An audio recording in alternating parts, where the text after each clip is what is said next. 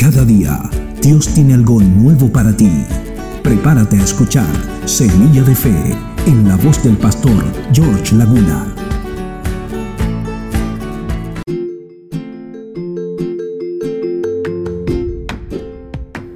Sino como aquel que os llamó es santo, sed también vosotros santos en toda vuestra manera de vivir, porque escrito está, sed santos porque yo soy santo. Primera de Pedro capítulo 1 versos 15 y 16 el grandioso plan de Dios. Primero de Pedro capítulo 1 verso 16 dice, Sed santos porque yo soy santo. Qué orden tan sobrecogedora. Pero eso es exactamente lo que el Señor se ha comprometido a realizar en nuestras vidas, hacernos santos. Su grandioso plan puede resumirse en una palabra, santificación. Este es un proceso de tres etapas con el que nos aparta para sus propósitos. La primera etapa se produce en el momento mismo en que somos salvos. Cuando Dios nos declara justos, nuestra posición es la de santos. La segunda fase es una evolución en el crecimiento al volvernos más y más en la práctica lo que ya somos, santos.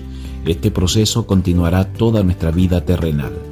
El Padre nos ha predestinado para ser hechos conformes a la imagen de su Hijo y Él está trabajando continuamente para moldear nuestra conducta, carácter y manera de vivir.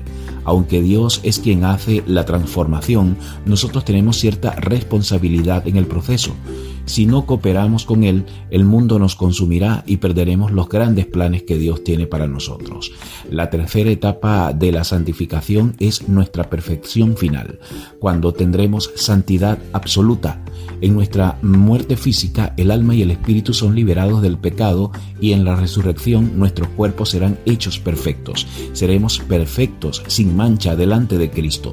Si pudiéramos echar un vistazo a lo que es la tercera etapa, nunca nos lamentaríamos ni nos quejaríamos por el difícil proceso de santificación que sufrimos ahora. Nuestros ojos estarían fijos en la meta y nuestra mayor motivación sería glorificar a Dios sometiéndonos a Él a medida que nos transforma. Te invito a que oremos juntos.